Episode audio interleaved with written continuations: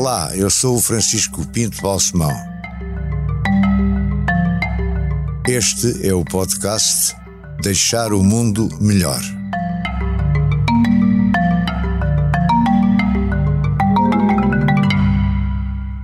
Marisa, com Z. Porquê o Z? Meu pai. Foi? Ele Meu pai gostava muito de uma cantora uh, que se chamava Marisa Gata Manso, brasileira. Sim.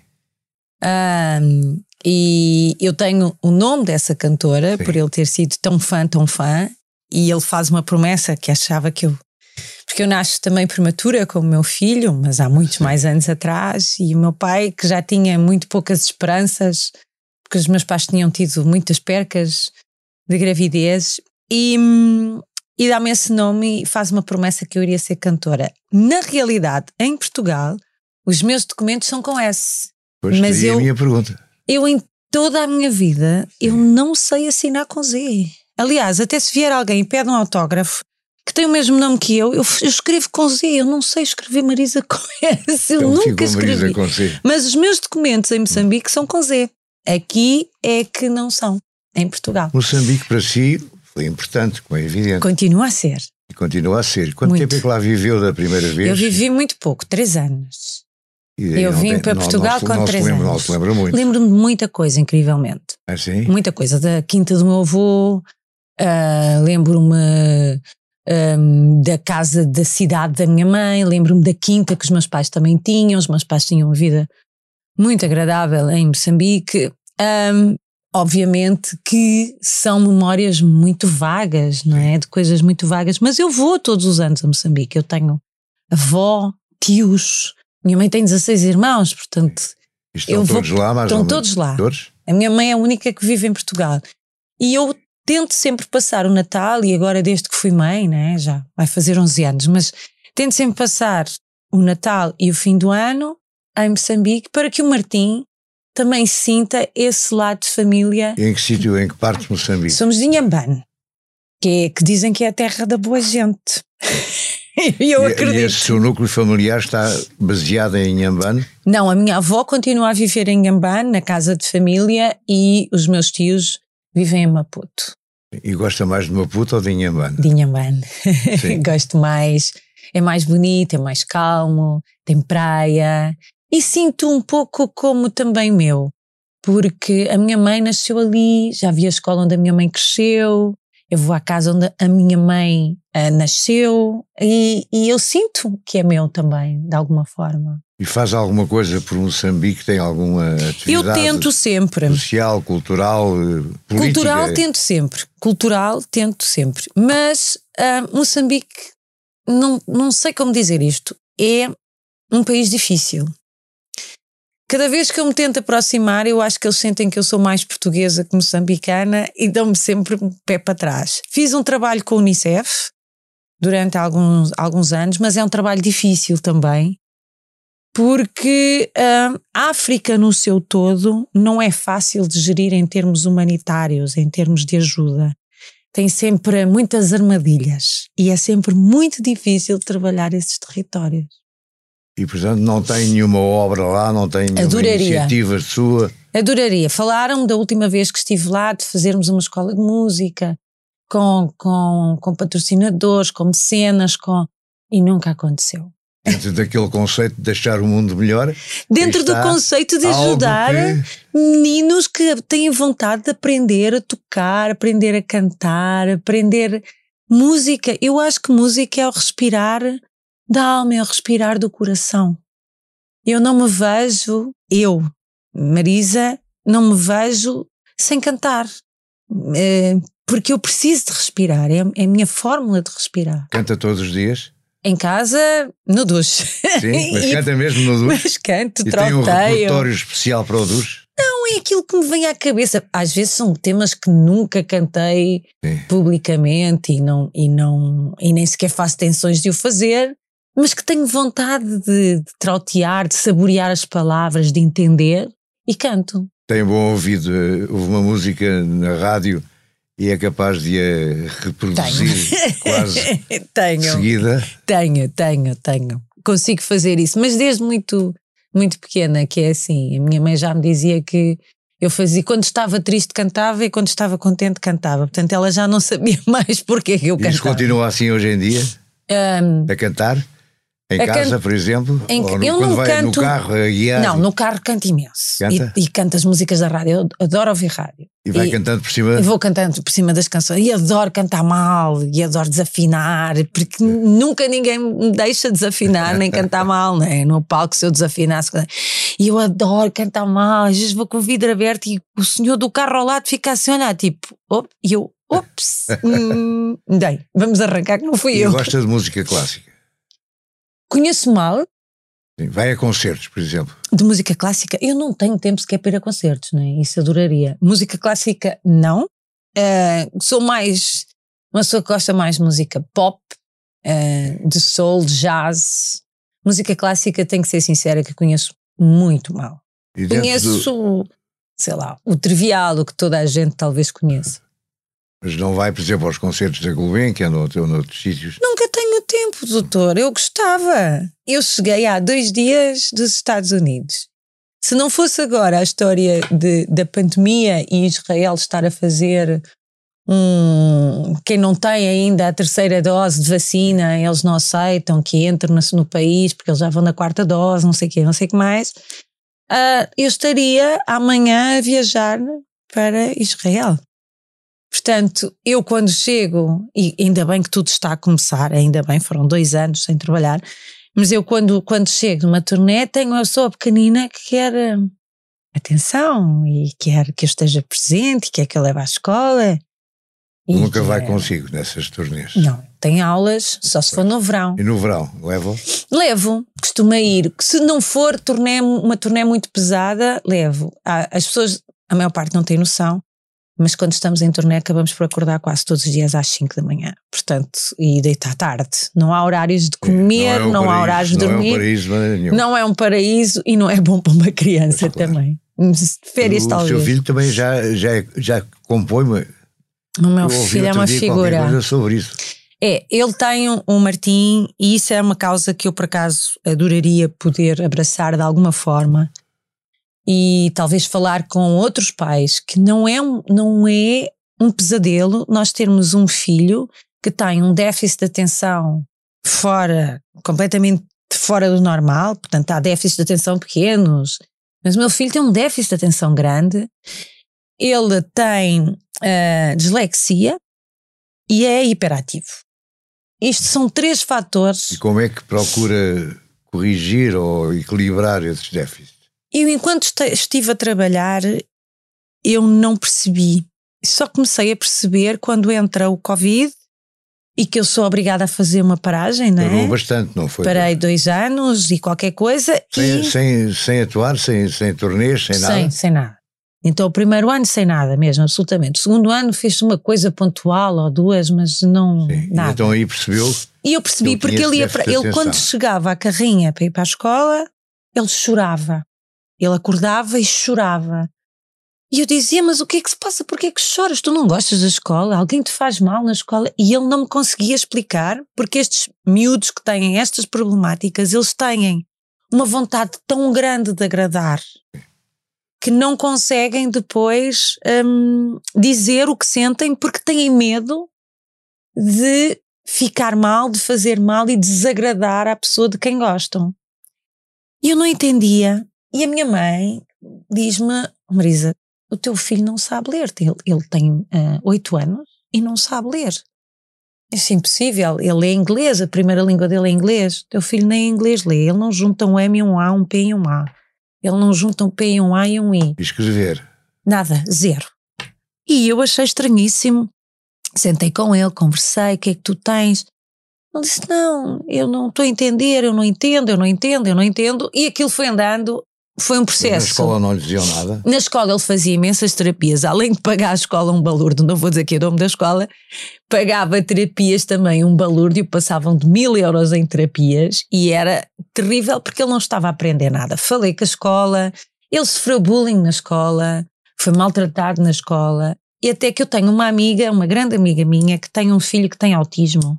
O filho dela já tem 28 anos e ela diz-me: Olha, Marisa, o meu filho tem autismo e não é nem de perto nem de longe o problema que tem o teu filho. Portanto, se o meu filho, com 80% de incapacidade, lê, escreve, trabalha no computador, o teu filho também tem que aprender. Então? Há é métodos. E chamei uma professora, ela deu-me o número de uma professora de ensino especial, e então mudei o Martim para uma escola uh, pública, ele anda numa escola pública ao lado de casa. É onde? No Restelo, anda numa escola pública e sai da escola, mas é um mérito gigante eu ver uma criança que tem tanta vontade que consegue. E sai da escola às quatro, das quatro e meia às sete, tem a professora em casa. Todos os dias? Todos os dias. Todos os dias. E ele reage bem a isso? Gosta da professora? Doutor, Ou ele... diz isto é uma e tal? Não, não, há dias que eu sinto que ele está cansado, até, um, até nós adultos ficaríamos cansados, não é? é? Há um cansaço cerebral e eu, eu, percebo isso.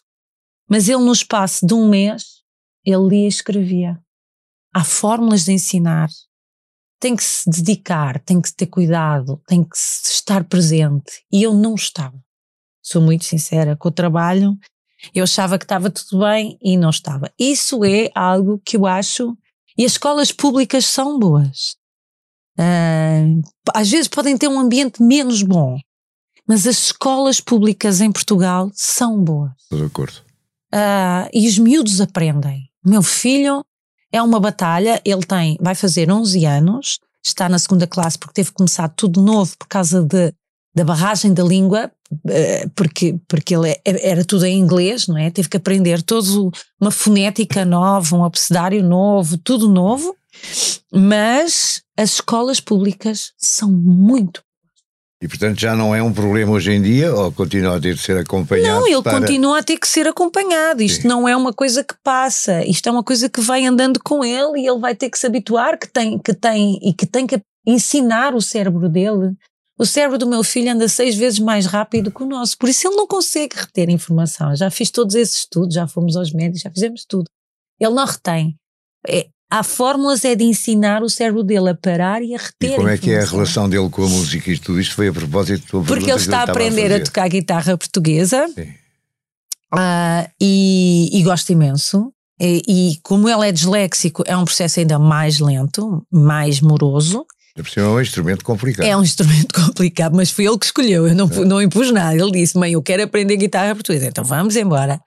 E ele, para me mostrar que já sabia escrever, decidiu escrever um poema. E então, com ah, ele dizia, com a ajuda da professora, porque há palavras difíceis que ele ainda não, não sabia bem como se escrevia, ele foi escrevendo, foi escrevendo e veio-me apresentar o poema. O poema. Mas não, sem música. Sem música, não tinha música nenhuma. E incrível que eu posto o poema no meu eh, Instagram e aparece um, Miguel, que é um músico do Porto, e que diz: Eu fiz uma música para esse poema que achei tão bonito, e daí saiu uma música. Agora, a tristeza dele, quando eu não canto isto nos concertos, é incrível que ele sente-se um, um autor defraudado. Tipo, claro. então não cantaram o meu Mas ele tema. vai aos concertos consigo. Vai. Mas ele fica mais nervoso que eu. ele não consegue ficar quieto numa cadeira, ele levanta, ele sai, ele entra. Eu tenho que estar sempre muito perto da entrada e saída do palco, porque ele não fica, não, não, não para muito, quieto. A Marisa tem, tem, tem muitos tics ou nervosos ou eu problemas que... para, antes de começar? Uh, eu acho que com o tem tempo... Tem alguma superstição? Tem de entrar não. com o pé direito? Ou tem não, de fazer... isso não tenho, não tenho mesmo, não tenho mesmo. E é com o tempo, eu fui ficando uh, cada vez mais ansiosa para entrar em palco e mais nervosa. Eu acho que é o peso de querer fazer bem, de não querer defraudar ninguém. Eu acho que quando alguém predispõe do seu tempo e do seu dinheiro Sim. para vir assistir a um concerto, tem que levar uma experiência única. E eu tenho a obrigação de dar essa experiência única. E é isso que eu tento fazer. Então os nervos são tantos. Olha, no último concerto do Porto, as pessoas não sabem, também não é público, uh, estava à porta do hospital quando acabou o concerto e passado uma hora estava à porta do hospital no Porto.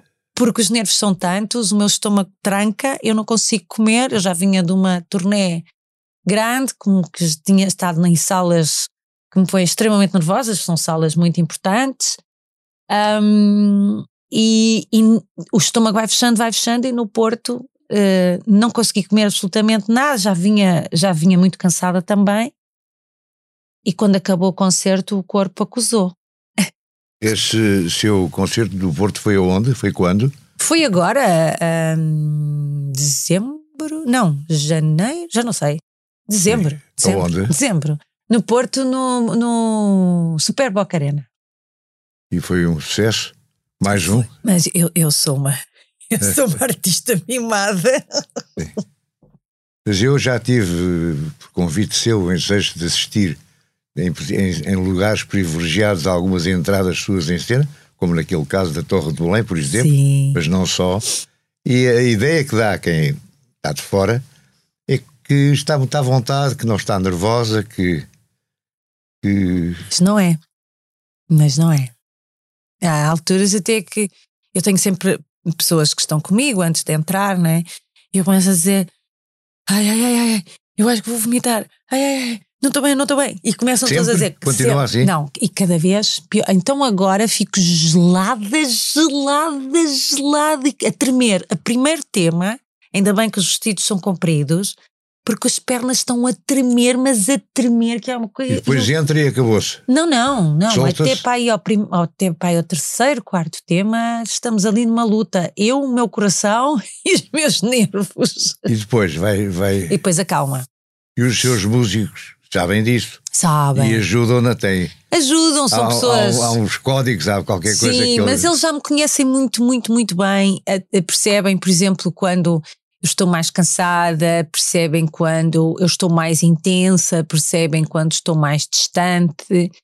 E são, há fórmulas de funcionar uh, em palco, né?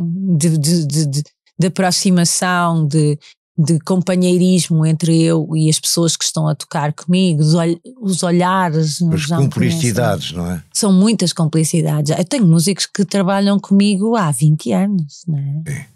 Pessoas que estão comigo há 15, 16 anos, já me conhecem muito bem.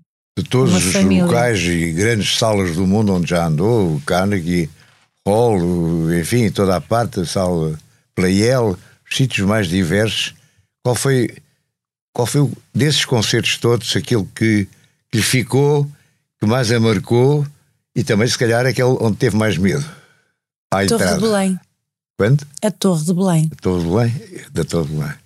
Torre de Belém, 2006. Foi. Um, eu não tinha noção. Um, porque eu fazia cerca de 200 concertos por ano. 200, 210 concertos por ano. Que é uma brutalidade. É uma brutalidade naquela altura que conseguia fazê-los. E eu não tinha noção que aqui em Portugal, na minha casa, existia um carinho tão grande. E quando, e quando me dizem vamos fazer um concerto na Torre de Belém, eu fui completamente contra a ideia, dizer não, não, mas quem é que vem? Quem é que me vem ver? Ninguém me vem ver. Estavam milhares e milhares. Estavam, a última contagem foram 25 mil. Pois é, muita gente. Foi muita muito gente, bom. Mas aí foi bom, porque eu percebi que as pessoas eh, tinham carinho e apreço. E, e lá fora, eh, onde, é que se, onde é que se sentiu mais ufana, mais vaidosa, mais contente de ter sido aplaudida e reconhecida? Qual é a sua coroa de glória, digamos? E sempre da, da ideia de deixar o mundo melhor, porque os seus espectadores saem melhor dos seus concertos. Também saem, é uma maneira de saem. E eu tenho recebido, olha, no, há uns tempos recebi uma carta eu ando à procura desse médico. Por acaso, se ele ouvir, que me contacte, por favor. Um médico que é neurocirurgião, eu acho que é do Hospital de São José. Ele contactou-me através de Facebook e eu não, não, não consigo encontrar a mensagem. Português? Que ele, português. Que me dizia que depois das suas uh, cirurgias, um, ele, dá, ele, ele fazia a cura através de música também. Sim. E que dizia que todos os doentes dele que uh, escolhiam a minha música como cura curavam 50% mais rápido que os outros. E ele perguntava porquê. Nem eu sei porquê. Adorava conhecer esse médico. Adorava perceber uh, toda essa lógica que ele fala de cura por música, como é que se faz, o que é que Fica se aqui o apelo, se por acaso ele contactar. É, adorava conhecê-lo. diga-me também a mim. eu adorava conhecê-lo. cúmplice nesse, nesse encontro, que eu acho eu adorava conhecê-lo. Era interessante até jornalisticamente ter Saber, uma não é? não é? É uma experiência incrível. E ele deixa uma mensagem e eu nunca consegui uh, conversar com ele. Agora vamos falar um bocadinho das suas referências. Uh, ao fado, mas há, também gosta de cantar blues e de cantar eh, músicas brasileiras. Aliás, foi? nós conhecemos assim há pois muitos foi, anos. Foi. foi nos blues. E nos blues, e com a doutora tocar bateria e super bem. Nós ficávamos todos fascinados. Olha assim, olha que toca tão. a ver, isso eu gosto que isto fique gravado, é muito importante. Vindo da, da sua parte, então, ainda mais. Mas tem alguma preferência? O fado é obrigatório ou o fado é, é, o que está cá mais acima e o resto vem depois? O fado, esta música, fado, uh, é a minha vida. É o que eu sinto como meu. Sim. Uh, a forma de interpretar, de sentir. Um, sou eu. Não existe. Uh, eu posso cantar blues, posso cantar soul, posso cantar jazz, posso cantar MPB, posso. Mas onde eu me sinto uh, crua é cantar uh, fado. É onde eu me revejo, é onde eu purgo as minhas emoções, as minhas dores, as minhas lágrimas, é no fado. Canto outros temas e adoro. Mas esta música tem algo de especial que eu não sei explicar, que para mim, é quando a canto, é o que eu sinto. Criando mais. faros novos ou usando e utilizando Principalmente trazendo muito da minha bagagem. Uh, há 20 anos atrás, uh, em Portugal, há mais, em Portugal não havia uma editora a querer uma artista de fado. As rádios não passavam tanta música portuguesa. Uh, fado não se ouvia. Eu não digo que fui eu, eu digo que fui um dos veículos que fez com que essas portas se abrissem, trazendo para dentro de uma música tão típica e tão tradicional a minha africanidade. Eu não nego que sou africana e não nego que essa africanidade aparece na música que faço. Se trouxe algum bem, então o bem está aí. Foi abrir portas para que esta música em Portugal e fora de Portugal pudesse sobreviver e ser ouvida. E eu acho que isso é importantíssimo, porque tem, esta música tem muito para dar. A poesia portuguesa é maravilhosa, lindíssima e tem que ser conhecida. E incrivelmente, agora nos últimos anos aparecem muitos mais portugueses nos meus concertos do que apareciam no princípio. Uh, e é incrível perceber um, a mistura uh, de ter públicos locais que não ouvem, não conhecem e que ficam cheios de vontade de aprender português, de conhecer a literatura portuguesa, a poesia portuguesa, de vir a Portugal, de conhecer, de saber sobre a gastronomia, do Porto, de Lisboa, do Norte, de como é que é. É incrível poder fazer roteiros a essas pessoas e dizer, olha, se for a Portugal, vá a Sintra, vá ao Porto, vá a Coimbra, vá a Aveiro. É incrível poder, se de alguma forma isso ajuda, então aqui estou eu. Interessa-se pela política? Pouco. Esta sua intervenção agora foi um bocado política. Isso é que eu me lembrei. Pouco. Eu não sou, sou muito política, tenho que ser sincera. E não procura intervir na política, usar a sua influência para, uma atividade ou para uma referência política. Tem referências na política. Eu acho que a minha música. Pessoas, líderes que. que... Eu apaixono-me pelas pessoas. Eu não tenho um partido. Dizer assim, olha, eu, eu, eu sou deste partido. Não sou. Eu acho que as pessoas. E cada vez mais eu penso que esta nova geração funciona desta forma. Não é de um partido, mas sim gosta de uma pessoa, da ideologia, daquilo que ela representa, não de um partido. Portanto, é uma personalização da política? Eu acho que sim, que é por aí. Acho que sim. Mas não, nunca se envolveu em partidos, nem nada não. disso, não. Não. Aliás, eu acho que a minha música é tão transversal, não é? A tantos públicos e a tantas idades que é um bocado complicado né? ter uma, uma, uma, uma cor política, se assim se possa dizer. Mas há pessoas pelas quais eu olho e digo gosto, hum, é uma pessoa que eu seguiria. Mas a escolha dos poetas que cantam pode ser uma escolha também, tem alguma opção ideológica, pelo menos. Esta conversa está aí para ali. Tem, tem, tem. Mas temos que perceber que neste mundo de cultura, não é? As, as, um, as pessoas que escrevem melhor e que talvez tenham uma bagagem maior têm uma cor política muito parecida. Sim. Eu acho. Agora digam outra coisa, estamos quase a acabar o nosso tempo. Uh, quando, quando planeiam uma, uma, a sua vida artística, isso é preparado, vamos aqui, vamos acolá, uh, neste espetáculo vamos fazer assim, no outro vamos fazer assado? Não. Ou é, os espetáculos são todos muito parecidos? Os espetáculos são há todos... uma chapa 1 um, ou não, há não, chapa 1, 2, 3? Não, o espetáculo tem uma, uma linha não é? Com os temas das quais eu digo, estes temas não saem, têm que ser sempre cantados. Sim. E depois, conforme o espaço onde eu estou, a cidade onde eu estou, eu gosto de acordar e, e de dar uma volta pela cidade, sentir o ambiente, a energia, a forma como a cidade respira, também depois vai-me motivar a forma como eu vou cantar à noite. Como é que, como é que, como é que isso é trans, eu olho para as pessoas, olho para as cores, olho se as pessoas são muito sorridentes, são menos sorridentes, se, a cidade é muito bonita, se é uma cidade mais fechada, mais feia, mais cinzenta.